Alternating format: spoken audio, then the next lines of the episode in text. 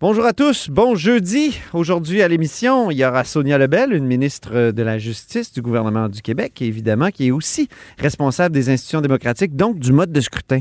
La manière dont on vote euh, pourrait changer mais euh, je doute qu'elle change. Mais en tout cas, c'est justement ce genre de, discussion que je vais avoir avec elle tout à l'heure. Il y aura Joël Godin aussi qui sera là, député de Portneuf-Jacques-Cartier du Parti conservateur du Canada. C'est un peu le penseur environnemental du parti. Il sera d'ailleurs à la manifestation de demain. Mais d'abord, d'abord, à Québec, je vais rejoindre tout de suite, parce que moi, je suis à Montréal, il faut le dire, Jean-François Gibault, notre compteur et accessoirement directeur de la recherche au bureau d'enquête. Bonjour, Jean-François. Bonjour, Antoine. Donc, gros sondage ce matin, n'est-ce pas, euh, dans le devoir? Euh, l'environnement, on pensait que ça allait être le thème de l'élection. Il y a plusieurs sondages qui laissaient croire cette, euh, cette hypothèse-là, qui, qui, en tout cas accréditait cette, cette thèse. Et, et là, ce matin, sondage qui dit que l'environnement et la lutte contre les changements climatiques, quoi, c'est 16 des, des, des, des, gens qui trouvent que c'est l'enjeu primordial. Euh, ça arrive euh, derrière les enjeux sociaux et l'aide aux, plus démunis, puis bien derrière la question des taxes, des impôts, l'argent dans mes poches. Oui, ben Jean-François, c'est quand même, euh, comment dire, un rappel à l'ordre ou un rappel à la réalité pour, pour bien du monde à la veille de cette grande manifestation-là, non?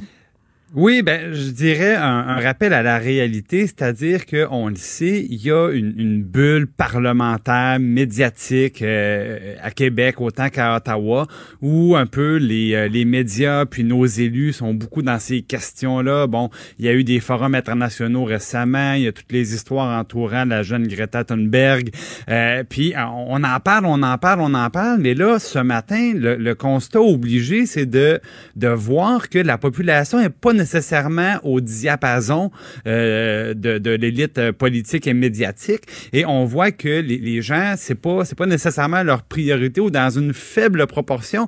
Euh, les gens ont beaucoup plus de, euh, de réflexion sur la manière dont ils vont payer leurs comptes puis faire face à leurs obligations demain matin puis la semaine prochaine que dans les changements climatiques. Moi, j'ai un peu l'impression aussi que les gens on, on, voit pas que le Québec c'est l'endroit où va se jouer l'avenir et la lutte au changement climatique dans le monde. Les gens savent que le Québec a une importance très marginale. Le Québec est aussi une euh, est un État qui fait bien au niveau du de son bilan GES. Bon, on le sait, on est l'hydroélectricité, euh, on est en avance sur, euh, par exemple, la vente de véhicules électriques. Donc, on n'est pas un camp de l'environnement. On est au contraire plutôt bon. Puis je pense que le Québécois moyen, il est conscient de ça est conscient de ça, mais euh, je me dis toujours que, bon, Vox Populi, Vox Dei, comme on dit, donc les, les c'est les gens qui décident en démocratie, évidemment, mais est-ce que les gens pourraient C'est aussi la question que je me pose, surtout lorsqu'on on voit euh, des rapports comme ceux d'hier, des, des, experts du climat du GIEC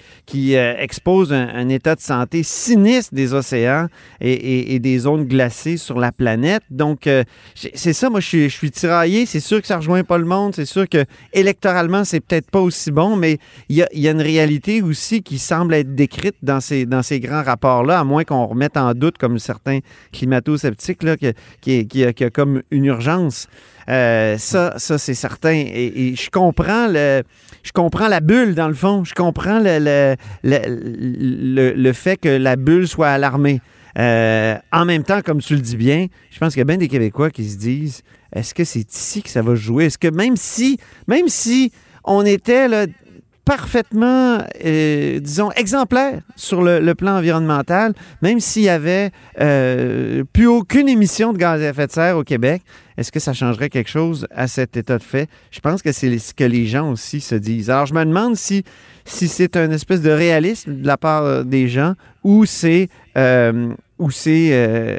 carrément une, une, inconscience. Moi, je pense qu'il y a des environnementalistes qui vont dire les gens sont inconscients, ils se rendent pas compte de ce qui se passe.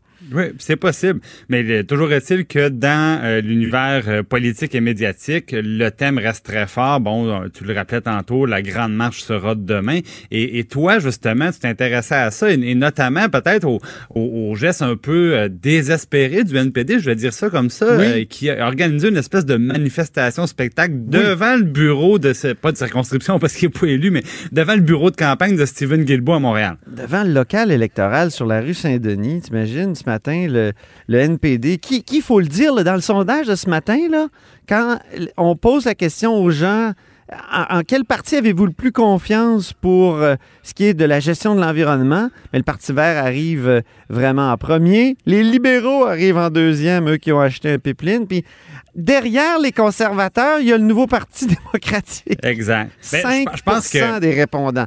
Écoute, il faut dire que les, gens, dans le fond, ne les voient pas en mesure de euh, remporter le gouvernement. Je pense que c'est pour ça qu'on les retrouve aussi loin. Mais il reste que 5% 5% c'est pas beaucoup. C'est vraiment pas beaucoup. Puis là, revenons au geste euh, désespéré dont, dont tu m'invitais à parler là, tout à l'heure sur la rue Saint-Denis. Donc, ils sont arrêtés quelques candidats, puis ils ont déposé un, faux pipeline, un faux morceau de pipeline devant le local électoral de Stephen Guilbeault, euh, qui est sans doute le plus vert des rouges là, dans, ce ben, cas-là. On, comprend qu'ils voulaient rappeler l'achat, la, nationalisation du pipeline transmontain dans, l'ouest du Canada par ce, geste-là. Mais moi, je pense qu'il y a une règle non écrite, là, Jean-François, c'est que... Qui dit qu'on fait pas ça on va pas manifester devant le local électoral de notre adversaire. Hein?